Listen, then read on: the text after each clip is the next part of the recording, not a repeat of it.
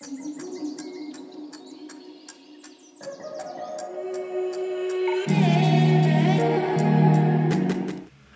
vamos a hablar de cultura organizacional debajo del agua. Em, tengo que decir que me interesa mucho el tema de organizaciones pequeñas porque creo que los estándares más altos de disciplina se pueden alcanzar con la menor cantidad de gente posible. O sea, no es que quiera decir que la gente va en contra de la disciplina, pero sí, más gente, más conflictos, más indisciplina. Eh, Hernando, bienvenido. Gracias por sumarte a este, este espacio, a esta conversación. Eh, ¿Por qué alguien empieza a interesarse en, la temática submarino? ¿Cómo llegaste a pensar y, a ahondar, a ahondar, si me permitís, el juego de palabras, en la cuestión de los submarinos? Bueno, eh, bueno gracias por, la invitación. Es un gusto para mí estar acá, en primer lugar. Este, luego, mira, yo llegué al mundo de los submarinos por la literatura, que es es como un camino por el cual usualmente me aproximo a ciertos temas y a ciertas manías y a ciertas obsesiones, como, es, como es el caso de los submarinos. En 2013 recién llegué yo a Argentina, a vivir acá a Argentina, fui al festival, de, al festival Azabache es un festival de literatura negra que se hacía en esa época en Mar del Plata.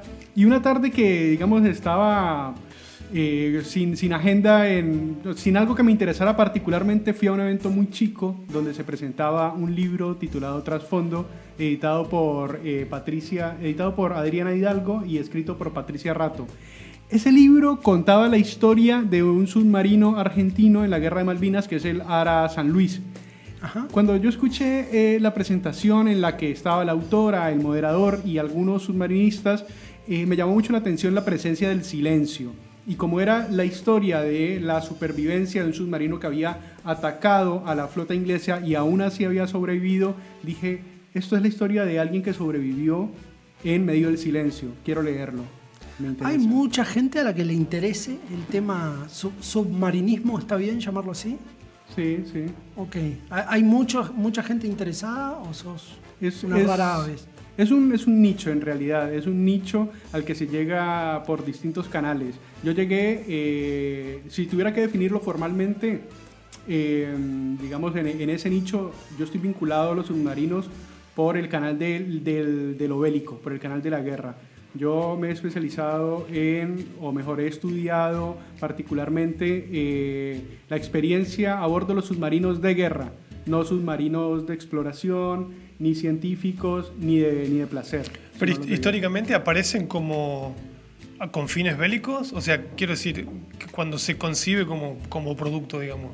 Sí. ¿Se concibe con ciertos fines bélicos o cómo fue eso? ¿O aparecieron también otros usos simultáneos del submarino? Sí, la primera necesidad por la cual eh, se quiso construir un submarino fue con fines comerciales. Fue para evitar eh, cierta, eh, pagar, pagar impuestos que tenían los buques de superficie. Entonces dijeron, bueno, y si vamos por debajo del agua, ¿qué pasa? La evasión impositiva fue el móvil. Exactamente. El origen del submarinismo es, la evasión, impositiva. Bueno, veo que es un origen noble.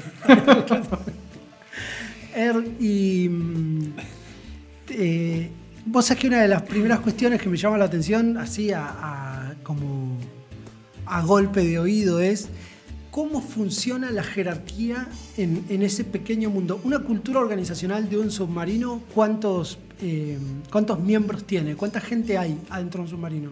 Varía, depende del, buque. del tamaño. claro. Pero estamos hablando de 20 personas en un... Eh, un poco más, un poco más. Eh, puede ser alrededor de 35, 44 o 65, dependiendo si es un submarino convencional o nuclear dependiendo del tamaño, por supuesto. Y mm, en relación a la, jerarquía, o sea, primero hay, que decir como algo obvio, pero que, que eh, determina todos los comportamientos a bordo, y es que el submarino es un arma de guerra que le pertenece al Estado, que está diseñado para participar en una guerra y tiene un fin muy específico dentro de la táctica y la estrategia y la política de un conflicto. Entonces ahí eh, eh, la jerarquía funciona de manera vertical y por... Eh, militar. Exactamente, militar, exactamente. Hay un gran pero y es que no funciona igual que, por ejemplo, funciona en el ejército o cómo funciona en la, en la aviación o más concretamente o más cercanamente en un buque de superficie, donde vieron en nuestro imaginario colectivo está que la jerarquía militar es vertical, autoritaria y gritona. Un submarino, un submarinista nunca grita. Un submarinista jamás grita. Está entrenado para hacer silencio, porque eso depende de su vida básicamente. Y el hecho de que, eh, es, de que todo esto transcurra en un espacio confinado, en que se vean día a día, en que, por ejemplo, el submarino Ara San Luis, eh, argentino, que estuvo en la guerra de Malvinas, un, submarino que tenía 35 tripulantes y tenía un solo baño. Entonces, eh, o sea, se comparte todo, literalmente lo que significa todo. Entonces, en ese cotidiano, en ese día a día, donde eh, vos tenés mucha cercanía física con el otro, donde lo que haga él eh, impacta en tu supervivencia y lo que vos hagas impacta en la supervivencia del otro, las jerarquías son mucho más flexibles, son, son, son, son mucho, hay, hay, hay mucha, más, mucha más cercanía. ¿sí? Eh, te, tengo, te escuchaba decir esto de, de, que del silencio depende su, su vida, dijiste, ¿no? Mm. ¿Te puedes meter un poquito más ahí? O sea, ¿por qué, mm, digamos, hablan poco, eh, tienen, tienen procedimientos que usan las palabras al mínimo, se comunican con señas, qué es lo que hacen? Sí, sí. Y pero no me imagino que el impacto que pueda tener hablar mucho o hablar con, eh, con un riesgo de vida, digamos, cómo funciona. Claro, bueno, eh, tiene que ver con el, con el propósito de, de, la existencia del submarino. ¿no? Un submarino en un campo de batalla tiene como función disuadir, hacer que el enemigo no haga, puntualmente que el enemigo no ataque. Y para que el enemigo no ataque, eh, tiene que saber que vos estás ahí en el campo de batalla, pero no exactamente dónde. Entonces, para que un submarino pueda ejercer su disuasión, tiene que mantenerse invisible, entre comillas, eh, a los radares, a los sonares, a los... Ok, ok. Y, y bueno, y para hacerlo tiene que estar... con el silencio te refería a los movimientos de la nave, digamos, más que a lo que sucede en el interior. Eh, a ambas cosas. Ok. Sí, a ambas cosas. Me, quedé pensando con el tipo de vínculo que se establece. ¿Cuánto una misión, hay tiempos promedios de una misión, misión está bien, un viaje sí, submarino? ¿Cuánto es el mínimo que un submarino está viajando? Eso también depende de las armadas, ¿no? Pero pero uno hay, mm, y, del buque, por ejemplo, a, bordo de un buque nuclear puede tardar meses porque la autonomía del buque es ilimitada. Claro, a ese punto quería ir eh, y pensaba en el tema anterior de la jerarquía y en esta institución, que es la institución militar, en la cual funciona esta cultura adentro de, esa organización que es el Estado y a la vez en esta subcultura que es la militar, es... Eh, cómo la jerarquía en, la cercanía tiende a, difuminarse. Estoy pensando en, lo que ocurre cuando eh, un jefe tiene de reporte a un amigo.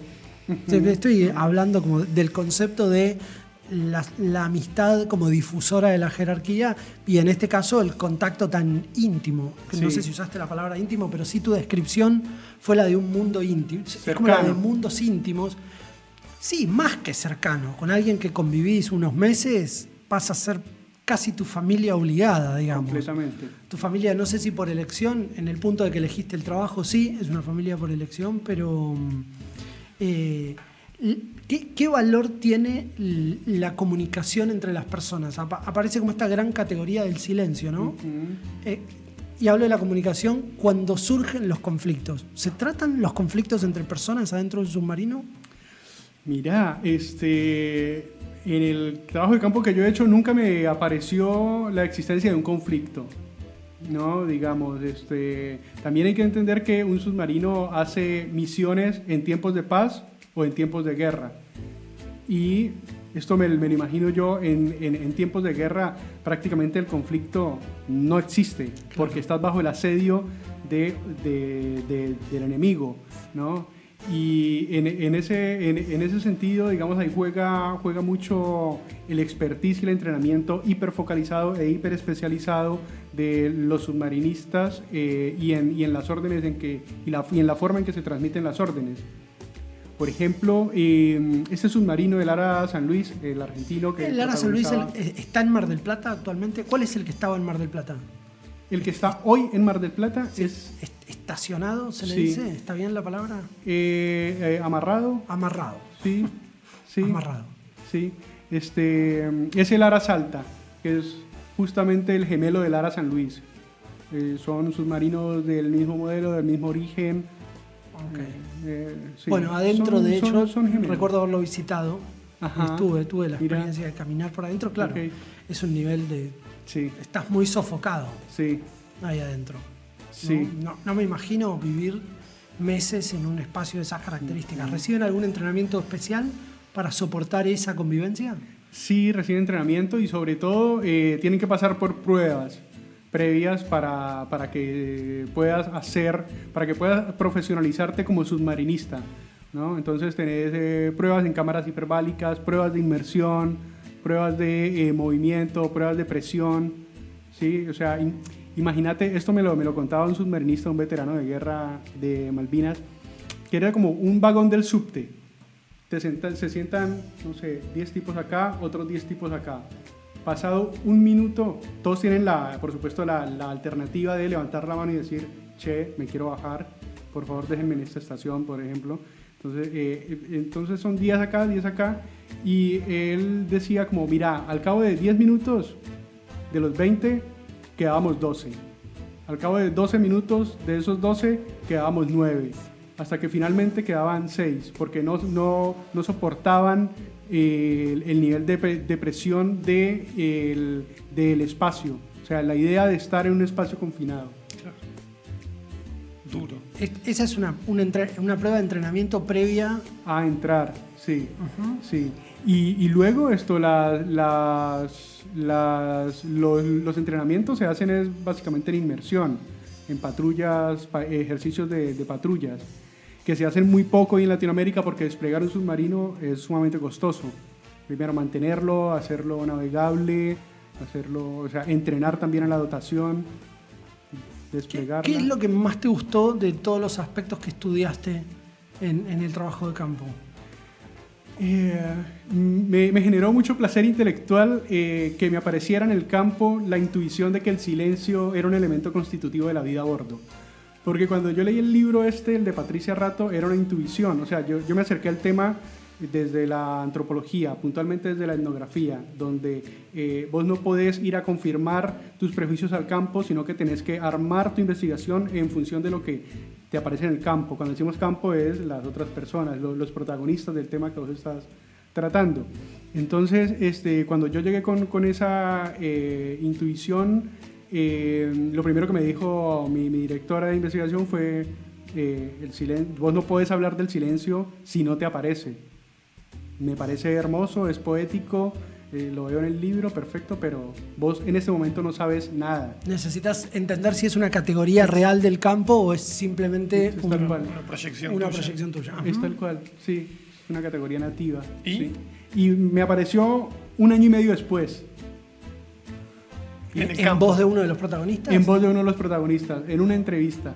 Me dijo, y me lo dijo de, de una manera muy eh, formal y contundente. Eh, me dijo, no, porque cuando fuimos eh, a Malvinas me, me, estaba explicando cómo había sido la performance del buque, de ellos, de todo.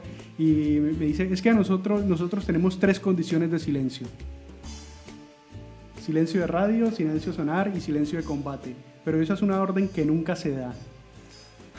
Yo dije, esto... Me vuelvo loco, hay categorías dentro del silencio. son como los esquimales del silencio. Silencio de radio, silencio de radio, silencio de sonar, de sonar y silencio de combate. De combate. ¿Qué, es el silencio de combate? El silencio de combate es donde, todo, donde todos los, los dispositivos eh, innecesarios que, del buque para navegar se apagan. Pero no es que la tripulación genere un ruido, es, es es, la máquina que genera diferentes... Sí, sí, sí. Y, luego esto, eh, eh, eso me, me, parece como clave, que es algo que no se ordena, que tampoco se enseña. Y es que los submarinistas en silencio de combate no emiten ni una sola palabra.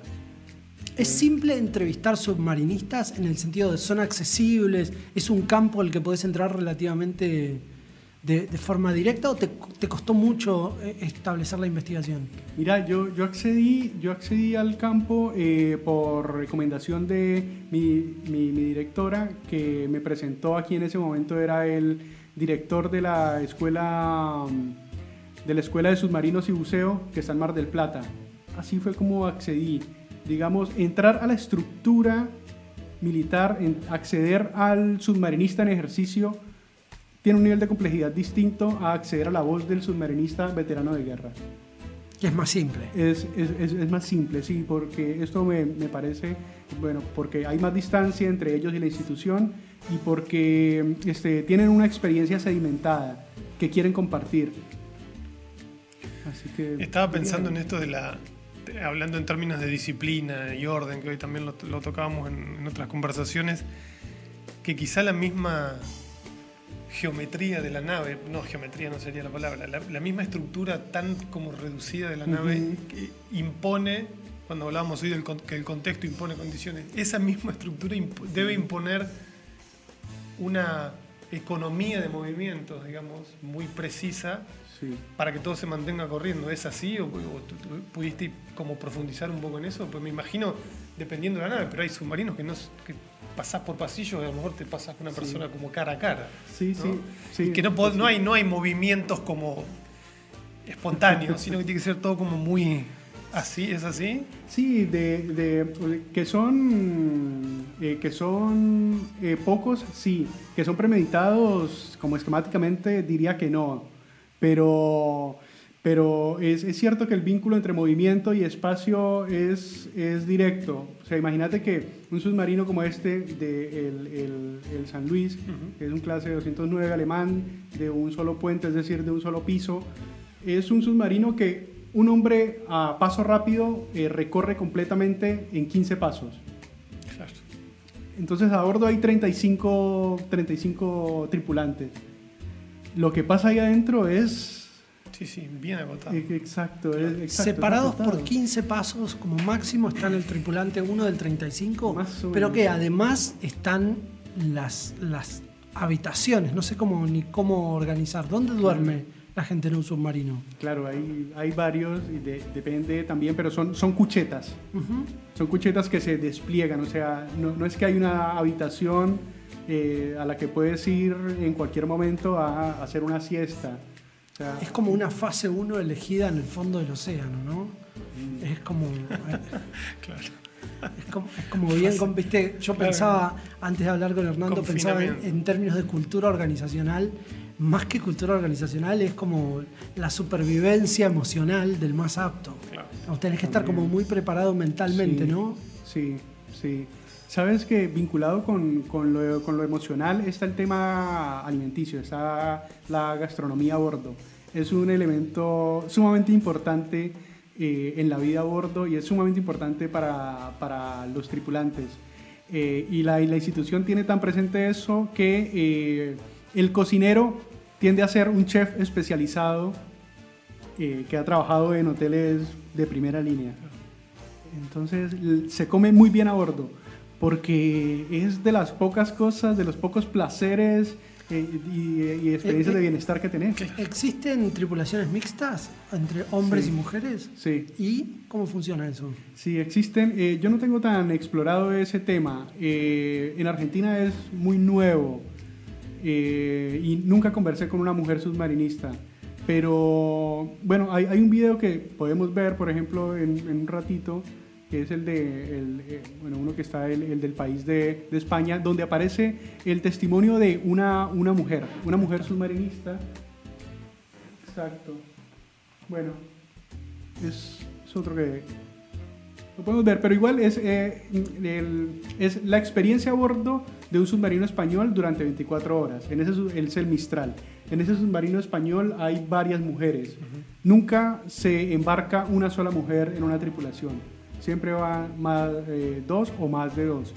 Y en el, en el testimonio, esta chica em, dice que, que, no, hay, no hay ninguna diferencia, digamos, que en el trato con los compañeros.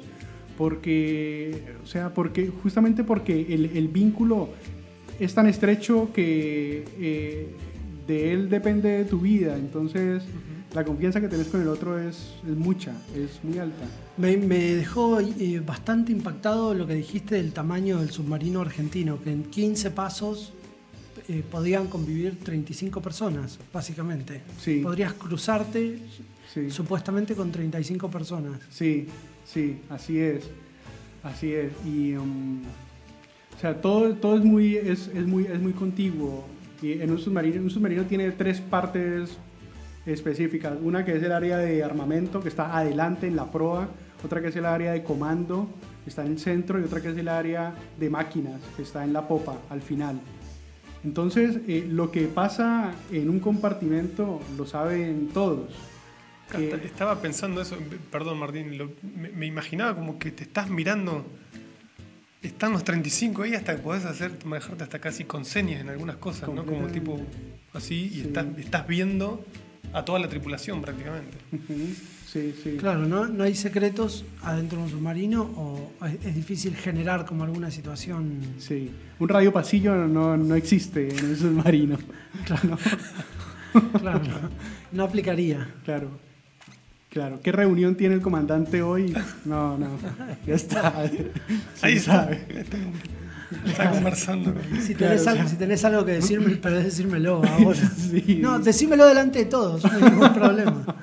Exactamente, no, no, no. Alguien dice reunión y todos se dan vueltas, se ponen mirando para el centro y tienen la reunión. Claro. Voy a enviar una meeting, no existe una meeting convocada. ¿Qué, aprendizaje te deja ¿Qué, de, todo esto que has, de toda esta experiencia de investigación y, de presentación, ¿no? Porque cuando ocurrió lo que ocurrió acá con el ARA San Juan, mm. también fue un tema como que se volvió de interés global y sé que fuiste consultado hasta por la televisión rusa sobre el tema. ¿Qué en, todo el, marco de experiencias que tuviste alrededor del submarinismo, cuál, es, tu, conclusión, no sé si final o por lo menos parcial, ¿no? En este viaje que estás haciendo, ¿qué, aprendizaje te deja? ¿Qué, tipo de, No sé si verte una moraleja, pero como algún destilado de tu propia experiencia. No, no, le, lo vincularía directamente con, cultura organizacional, ¿no? Que es como, como, el tema que, atraviesa toda, toda esta conversación. Y... Mm, yo, yo pienso, o sea, podría concluir luego de este tiempo de, conversaciones y de campo que eh, una organización a bordo de un submarino es una organización altamente confiable porque los tripulantes tienen plena conciencia de la ocurrencia efectiva de un evento no deseado a bordo. O sea, todos a bordo saben que en cualquier momento eh, todo puede volar por, por los aires y que lo que le pase a uno le va a pasar a todos. Por eso ellos están eh, hiper entrenados en su rol, por supuesto, pero no solo en el suyo, sino en el, en el, en el de todos. Imaginemos que acá estamos dentro de un submarino, en esta sala. Si yo me desvanezco, vos tendrías que saber exactamente qué hacer para suplir mi rol. Porque si no lo sabes y yo sigo desvanecido, se puede ir el el buque al fondo. Te quedas sin un, sin un rol, claro. Exactamente. O sea que todos tienen que saber todo, más o menos. Exactamente, es así. Es así. Es como una dinámica eh, profunda de trabajo en equipo también. Sí, también, también. Eh, eso, eso, eso diría y, mm, y, también algo en relación al, al, al, aprendizaje. Ellos están muy eh, atentos a cómo transcurre el patrullaje de otro buque en inmersión y a cómo le fue.